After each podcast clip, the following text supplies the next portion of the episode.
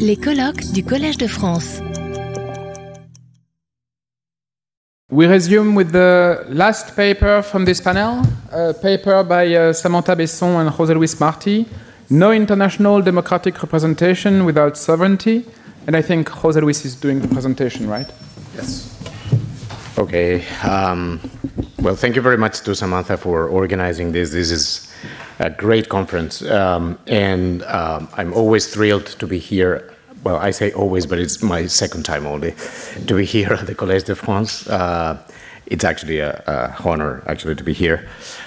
Um, so, first of all, our apologies for the length of the paper, especially to the commentator.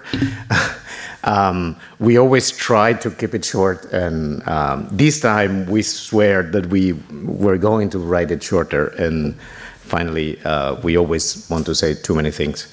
Um, uh, so, as for the presentation, I will try to speak about five things. Probably I will be very quick on the fourth one, uh, the one on sovereignty, and then, of course, we are happy to to discuss it later at, uh, at greater length uh, later.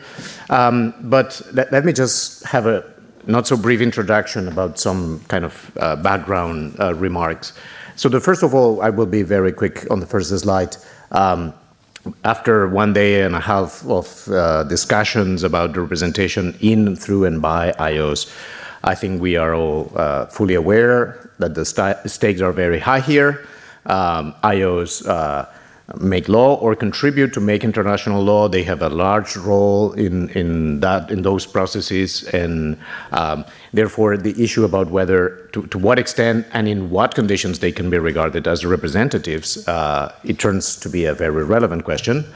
Um, also, as a kind of background uh, remarks, um, um we always try to insist that if we approach the international system uh, from the lens of democratic legitimacy, uh, we can actually spot several important deficits um, in the democratic representation of peoples everywhere in the system, and also particularly in IOS. Um, and uh, we hope that uh, maybe this view that IOS might be representative might uh, come to help to alleviate some of these deficits. Um, and we always find that there are many uh, um, shortcomings in the traditional view that says that um, IOs, uh, particularly, should uh, be regarded as uh, representing states and not peoples. We are glad, actually, that here in this conference, at least, there was widespread agreement that IOs, uh, when we see them as representative, they should represent peoples and not states. Uh, and that was the case also of some papers presented yesterday that are let me call it that way, statist. So they try to defend the role of the states as, as the main representatives of peoples. And still, nevertheless, um, Francis or, or Philip or some of you have uh, actually conceded that IOs uh, might also represent peoples, which is actually not uh, uh, so common in the contemporary literature, but this is actually one of the claims that we want to defend. So, the kind of questions that we uh, use in the paper to articulate the sections of the papers are these three. So, first of all, why IOS should be regarded as representative. And this connects with uh, uh, a number of general discussions about legitimacy, representation, so things that we have been discussing at length here.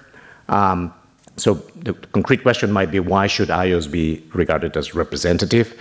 But more specifically, why should they be regarded as democratically uh, democratic representative? And I, I, will try to explain briefly uh, the reasons we find uh, to say that they should.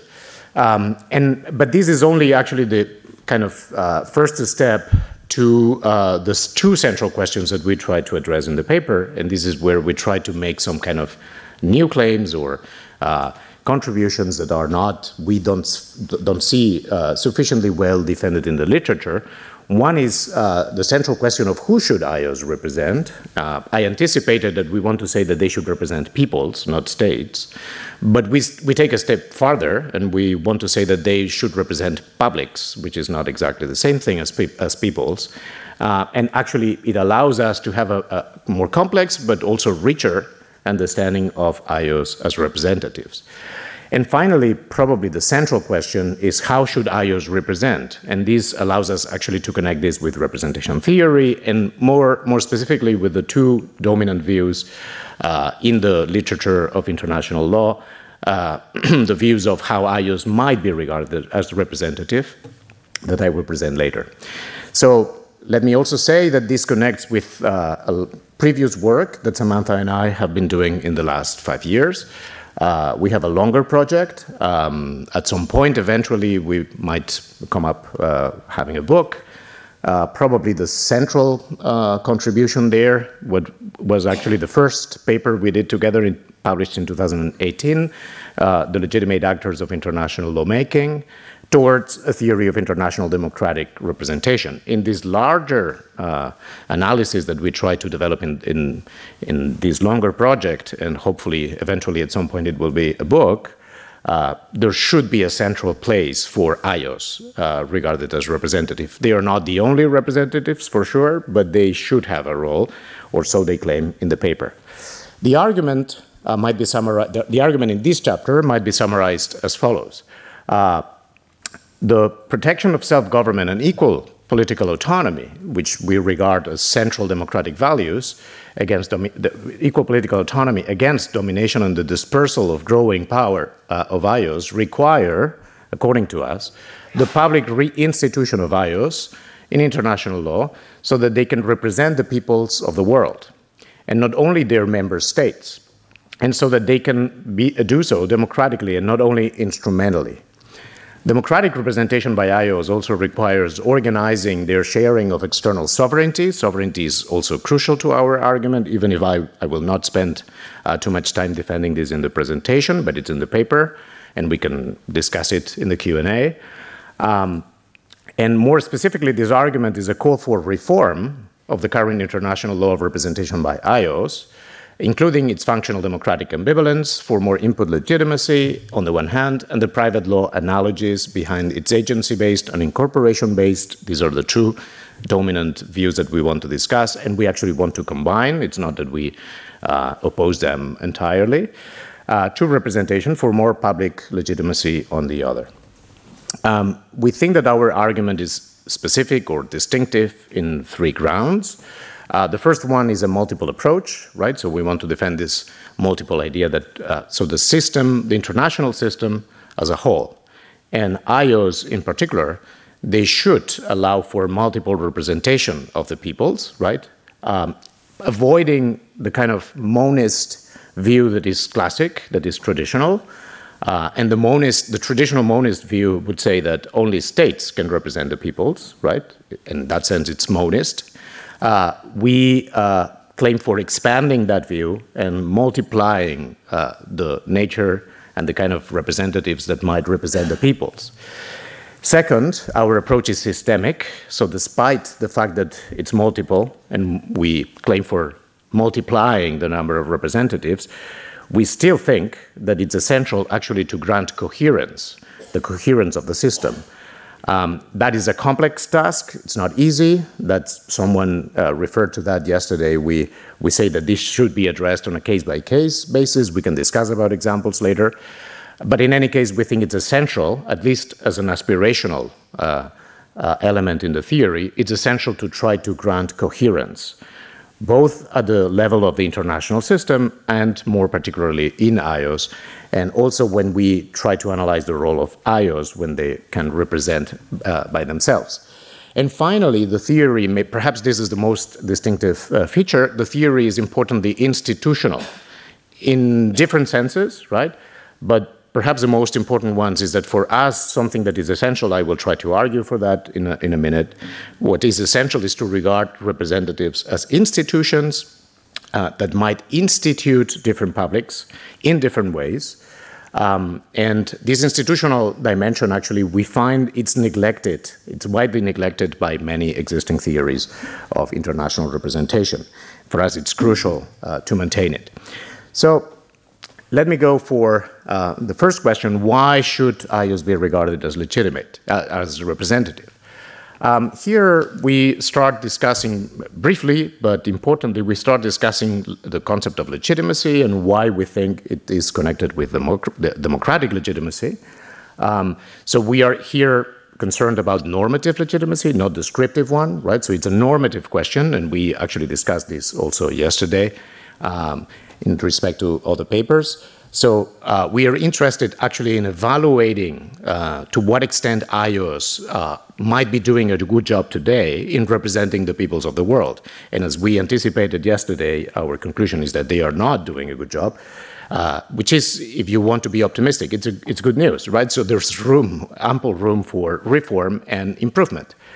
Um, second, uh, the notion of legitimacy that we have is distinct from justice. I know that this is, as Terry was saying this morning, this is com- complicated. There are too many notions of legitimacy out there. But I think that in political philosophy, at least today, perhaps with some exceptions, Rosa Malone yesterday, uh, and a few others, but uh, it, the majoritarian position is that legitimacy is one thing, justice is another, right? And it's not always easy to demarcate the distinction here, but cle- it clearly refers to two different things.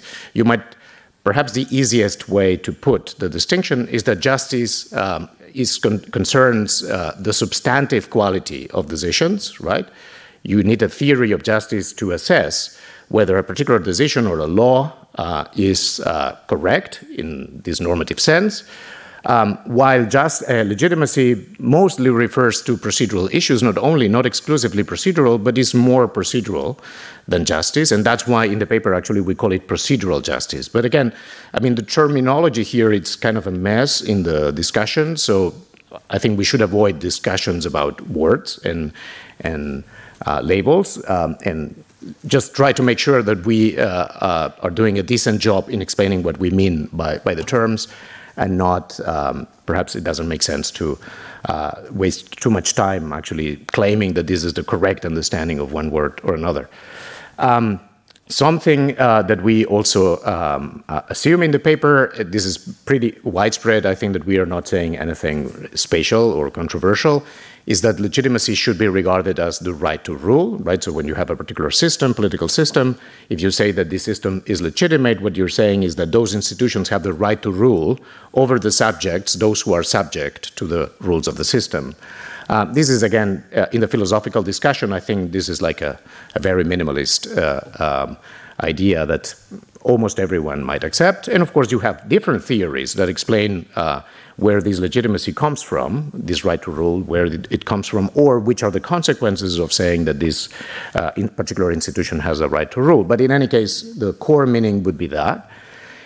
And then uh, there is this other very relevant distinction that has been, of course, uh, not surprisingly, it has uh, uh arisen in all these discussions the distinction between input legitimacy and output legitimacy. And you know, output legitimacy would basically hold that the legitimacy of a decision or the legitimacy of an institution depends on whether the, this institution or that law or that decision actually delivers good outputs, good outcomes. Uh, typically, assessed from the point of view of justice, but you might actually adopt other kinds of criteria or standards to assess the quality of those outcomes. But you need an independent standard, of course, to assess the quality of the outcomes.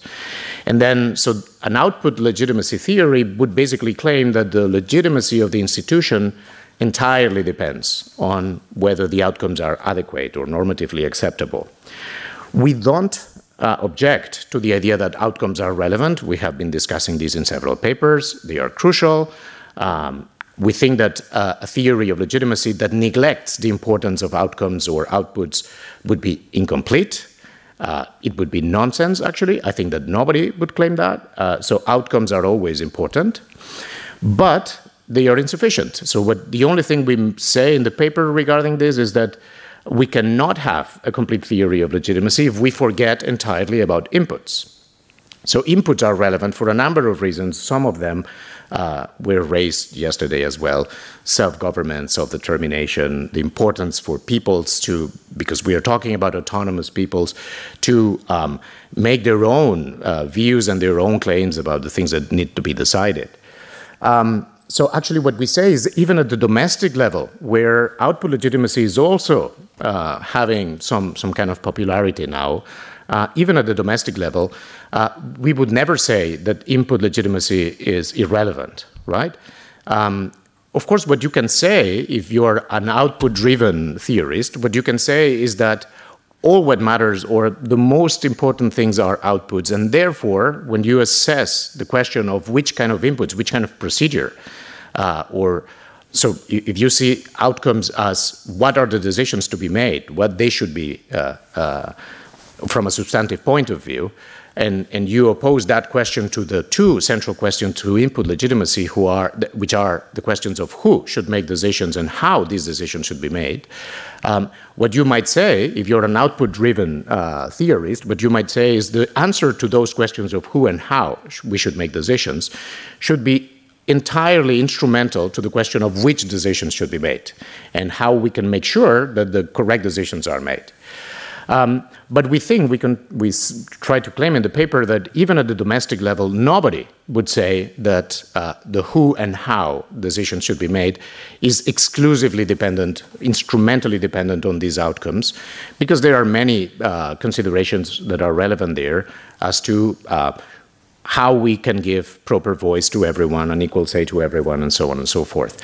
These are actually the reasons that we connect with democratic legitimacy and we take to be non-controversial. I know that we had some discussion yesterday, but we take to be non-controversial the idea that legitimacy depends at least in part, perhaps not exclusively, but at least in part and importantly on democracy. So in other words, authoritarian regimes, and I know that it's not so easy to distinguish between authoritarian and democratic regimes. It might be a matter of degree. All the discussions we had yesterday, I, I will not go there. But authoritarian regimes, and we can stick to the clearest examples, the, uh, the, the, the, extreme examples of authoritarian regimes, they are regarded as illegitimate. And the main reason is that they are not democratic. So, of course, all the question, uh, as Eve was trying to push yesterday, all the question, the relevant question here is what we mean by democracy. And here again in the paper, we don't, we're not trying to make very bold uh, statements or claims, because that's not the focus, the main focus in the paper. Uh, what we try to stick is to a minimalist notion of democracy, one that, one that can be widely shared by democratic theorists of different kinds. Uh, and basically, we identify four basic principles. Um, the principle of ultimate effective popular control or self government, if you want. As I said yesterday, we take this from the Republican views and more directly from Philip Pettit's view. Um, you don't need actually to agree with Pettit to be with us in the paper. I think that there is a minimalist uh, understanding of this principle of ultimate effective control that uh, is more modest than, than the claims that Philip makes, but it's widely uh, shareable or acceptable. Then the principle of political equality, which is central to democracy, the principle of deliberative contestability.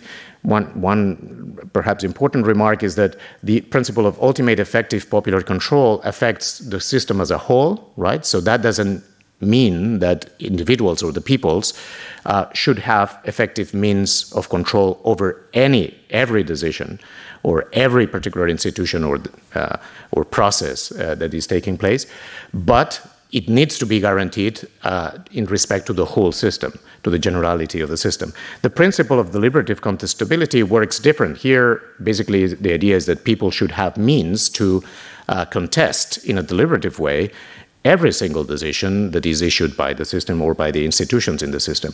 And finally, a principle of human rights protection, which is, of course, uh, substantive, uh, but very minimalist again. So we think that these four principles might be widely shared. That's what we try in the paper, at least, not to rely on a notion of democracy that might be very controversial.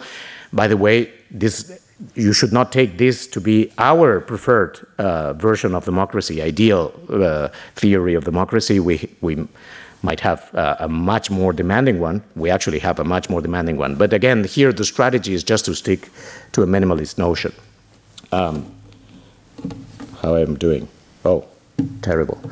Um, so, when we apply those four principles of democratic legitimacy to IOs, um, so the idea here is that um, if the, the, principle of self government or ultimate effective uh, control, um, popular control, is fully compatible with uh, the idea of representation. Actually, we, we don't see representation even as a second best. We think that representation is inherent to democratic arrangements.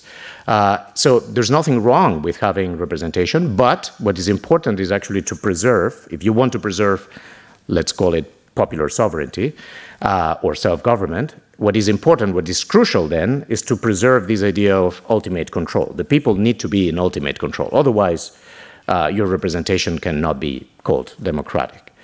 Um, so uh, when we apply these principles to IOs, and more specifically to the question of whether IOs can be regarded as representative, what we think is key here is to understand that IOs, in effect, they can be regarded as representative of some subjects. We will discuss later who subjects, but um, what you need to uh, preserve here is the idea that the represented, as long as you want this representation to be democratic, the represented need to have effective means of authorization, ex ante or ex post authorization, and ultimate control. These are the two uh, key conditions. And this connects with uh, uh, some remark that we might want to discuss later. Uh, it's very uh, common today to say that the democratization of international organizations and the international system should be done through um, allowing more different types of actors, non-state actors, to participate in one way, in some role, in decision-making processes, and also by strengthening the deliberative nature of those decision-making processes. We have nothing against this, right? So we actually have defended this in previous works. This should be done uh, particularly in relation to the principles of deliberative contestability and also regarding participation, uh, you might find an argument based on political equality for a greater inclusion, right? So to make uh, more visible the voices of people that might be underrepresented or might not be visible enough. So all this is important. Uh, we are not saying it's not.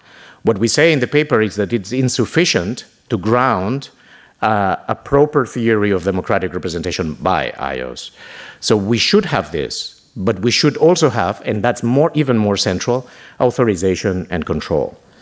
Um, let me just skip some of the parts. So, what do we mean by representation? Here again, so you know, uh, there are many, many theories of representation, but what we try to do in the paper is start with a very minimalist notion, uh, one that might be shared by any view of representation today, and, and this is the one that you have here in the slide. A relation between two ent entities, agents. This is tricky, a little bit complicated. Let me just skip it now uh, relation between two entities agents in which one of them, the representative, should take into account and promote the interests of the other, the represented. This is compatible with the standing for view, the acting for view, the incorporationist view, the agent based view, I mean, the constructivist view. All the theories of representation uh, are compatible with this minimalist notion. In the paper, we identify uh, the most, the dominant views today as actually um, related to two old views. They are actually medieval views, conceptions of representation, which were they, they both come from private law. And as but as we said yesterday regarding Anne, that uh, as itself doesn't disqualify the views. It's just a, a, historical point that they come from private law. And one of them actually is too much stuck to the privatist uh, vision, but that's a separate argument. It's not the origins what makes a problem here. One is the incorporation based representation, and the other, the agency based representation. I will come back to this. And our concept, the conception of democratic representation we want to defend, is directly extracted from the four principles of democratic legitimacy.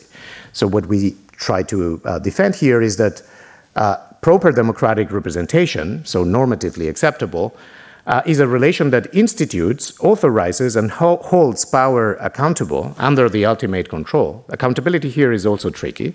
If we have time, we can discuss it in the Q&A. And holds power accountable in this sense of having uh, preserving the ultimate control by the people, and hence contributes to the justification of political authority, including of lawmaking authority. It gives the representative a claim to act as and or for the represented, leading to the attribution of those acts if the conditions of authorization and control are fulfilled.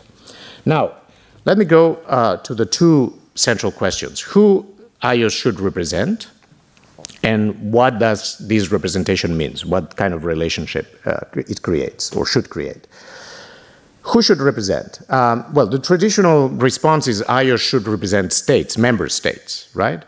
As I said, we are glad that here there's, I don't know if unanimity, but uh, widespread agreement that it should represent the peoples. That's a big step, actually. Not, not everyone, uh, everybody agrees with that. Um, but the traditional view says that uh, IOS should represent states, and the main reason is based on the idea of a state sovereignty. That's why sovereignty needs to be brought into the discussion. Um, and we are also glad that Philip did it yesterday because we think that uh, a good, an important part of the argument depends on that, even if I will not have time uh, to go into the details uh, there. Now, the main problem we have there is that states have proven to be not very good in representing the peoples of the world for a number of reasons. In previous works, we have identified how many? Seven, seven shortcomings, maybe, or eight shortcomings uh, of states as representatives of the people as legitimate representatives of the people. Let me just mention a, a, couple of them. So one of them was already mentioned yesterday, uh, and it's obvious, right? So not all states are democratic.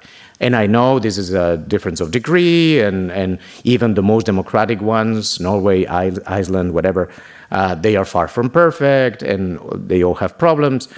But the truth is that some states are clearly not democratic, and by no means they can be said that they are representing their peoples legitimately. Um, that's the, perhaps the main problem because one half of the states of the world are considered, are regarded as non democratic. That's not the only problem. So, as I said, even democratic uh, states, they have a lot of problems when they try to represent their peoples effectively. Um, I, I, think it was Anne who mentioned yesterday uh, international issues are not so visible in domestic politics, so domestic elections are not perhaps not the best way to keep control over what your state is doing internationally. Uh, also, there is the problem of stateless peoples, subnational minorities that might not be adequately represented. We can add to the list the representation of non-human animals or non-human beings, right, which are not nationals of any state. So they, of course, will never be adequately represented by states, uh, and a number of other problems that I don't have time to discuss. So for us, this brings us to this classic idea that IOS should represent states to another idea that is that I, I will not try to justify more because again we are in agreement here, I guess, it's the idea that state, IOS should represent the peoples, not states, but the peoples. Um, from a systemic perspective of the international system, uh, people should be represented because of the flaws, the shortcomings of the states representing uh, uh, the peoples, this monist view. Because of those shortcomings, we should have a much more open and multiple uh, approach to representation, and we should welcome the idea that other states, or, uh, sorry, other, other actors uh, other than states might have a role in representing those peoples. Uh, and this might include also private actors, but this, uh, let me leave it aside now. But centrally, it, it should include other public institutions, some of them subnational, regions or cities. But here, importantly, it includes IOS, right? So IOS should have their role in representing the peoples of the world, given that the states are not um, if we see the states as the exclusive representatives, they are not doing a sufficiently good job. Also, partly because there is an identity between the, the subjects that should be represented by states and the subjects that should be represented by IOS. So IOS should represent the peoples, not the member states, as I said. And therefore, to the extent insofar as states are not representing adequately the peoples in the international system, then IOS should have a larger role in representing those peoples, maybe correcting uh, the failures of states when they try to represent the peoples of the world. Here it's important to understand what, what we are doing in the paper is clearly non ideal theory, right? So uh, uh, Samantha and I uh, probably differ in our ideal theory of uh, global uh, democratic legitimacy. We have actually for years we have never discussed it properly. But but that's not relevant. So the relevant thing is that we are in non-ideal circumstances. So you might still say so let's take philip or or francis uh, as presenting the uh, statist view at its best right so this is what the, the best you can expect from a state-based uh, theory or a uh, democratic theory in francis terms um, that might be correct. Um, I'm not sure whether we disagree actually on that basis. We might, but on, a, on different grounds, not basically in the paper, because our claim in the paper is that in reality, states are not doing a good job. Um, therefore, we need to correct those failures. Francis, in response to one of my questions yesterday, he said, um, maybe um, I, am just presenting a partial theory, I'm just focusing on democratic states. And he didn't present a, a solution for the problem of what we do with non democratic states. And that's the question that we are mostly interested here, right? So, what should we do to represent those peoples that are clearly underrepresented today? So, our exercise is an exercise of non-ideal theory, for clear, uh, for sure, um, and and in that sense, maybe it's not so incompatible with Philippe's or Philippe's or Francis' uh, view. Um, so, what we have defended, in other words, and let me just go quick here. What we have defended, in other words, is the idea of a multiple institutional representation system that has these three features that I already mentioned before, so I will not repeat what I said yesterday um, uh, before. So it's, it's a multiple view versus the monist traditional view the systematic approach for us it's crucial, and, and we oppose that to pluralism that also has been uh, discussed in other papers, uh, and it's publicly institutional as opposed to a privatist view of democratic representation. But I think that this will become clearer uh, a little later. So. Um, we move from states to peoples in answering the question two minutes. Okay. Ah, I'll stop here. No. Uh, um, okay. Um, right. So we move from peoples to publics. Uh, we move from states to uh, peoples, but also we try to defend the idea that we should move from uh, peoples to publics. And by this we mean that, first of all, we have, I already mentioned, we have many examples of stateless people, non human beings, future peoples, future generations, many examples that are not fully covered by the idea of states, peoples that might be covered by this uh, uh, wider notion of public, but also the idea that you might have different overlapping publics, like the citizens of a city or the citizens of a region, being represented by different actors in the international system, including by international organizations that might combine these different uh, publics in different ways. Uh, let me just skip this and i will skip also the stuff on sovereignty. We can come back uh, to that in the q&a and i go to the final point. Um, so in the final section, section three of the paper, we address the two dominant views in uh, uh, in the literature when they the the uh, small literature that we have uh, that addresses the question of IOs as representatives, and uh, we start criticizing the functionalist approach, which is very pervas- pervasive. Uh, the main arguments here are similar to the ones that I already mentioned when I presented the distinction between input legitimacy and output legitimacy. We have other arguments as well in the paper, but uh, we can discuss this later. Uh, so let me just briefly say that um, um, the two dominant approaches in the literature today are the conventional or agency based approach, so the principal agent uh, view, and the personal or incorporationist or incorporation based approach. These are the two dominant views. Uh, against the conventional or agency based approach, basically, we take all the objections that come from the discussion that has been already uh, developed at the domestic level. There are many arguments. Uh, and, and, they get worse when we try to apply this view, this approach to the international system. Uh, I will mention just a couple of them, but uh, I don't have time to, to go through all of them. But one of the important problems here is that the principal agent view presupposes that we have a clearer understanding, pre legal, pre political understanding of who is the principal and who is the agent.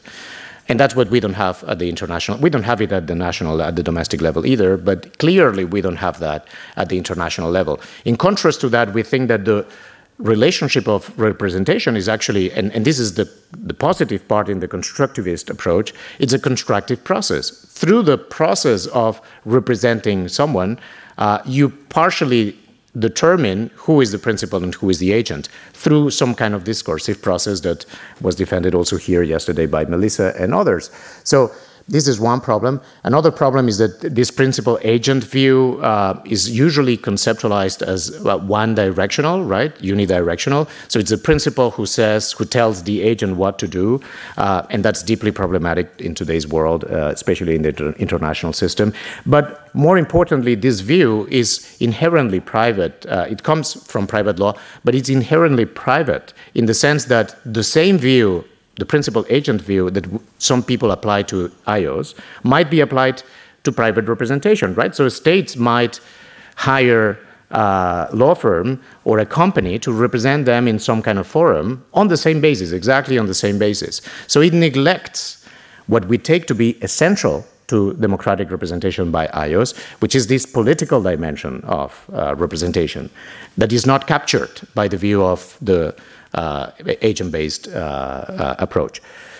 Nevertheless, we think that there are important things in that view that should be preserved. Against the incorporationist view, but basically what we say is, is that this incorporationist view, it, it uh, is correct in taking uh, the idea that there is a constitutive moment when we uh, approach IOs as incorporating the member states or the peoples, as we say, the peoples in uh, the uh, process of representing them. This is correct, but then it neglects uh, the idea that uh, basically the idea uh, derived from the principle of ultimate effective control, the idea that representation, democratic representation, requires an act of authorization and control.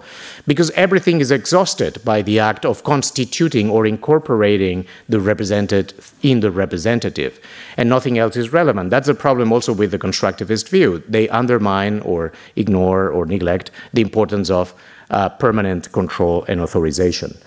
Uh, so basically, what we do, I mean, we have other arguments, and of course, I don't have time to go through them. But basically, what we try to do in the paper is to say these two dominant views they have they have captured relevant uh, features of an adequate notion of democratic representation.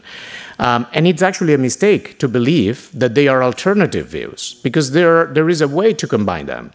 Uh, and that's what we try to do in the paper. We try to advance a third view that tries to combine basically uh, the instituting dimension of the personal incorporationist approach, even if limited, because we think that it, it falls uh, short to the kind of institutional dimension that, that we want to defend, but, but we recognize that this incorporationist approach is good in uh, identifying this institutional dimension that should be combined with the authorizing and controlling dimension that you come that you have in the agent-based or conventional uh, approach. So we try to combine both approaches in the paper, um, and you will criticize us uh, if we are not doing it uh, doing it well. So thank you very much. Retrouvez tous les contenus du Collège de France sur www.college-de-france.fr.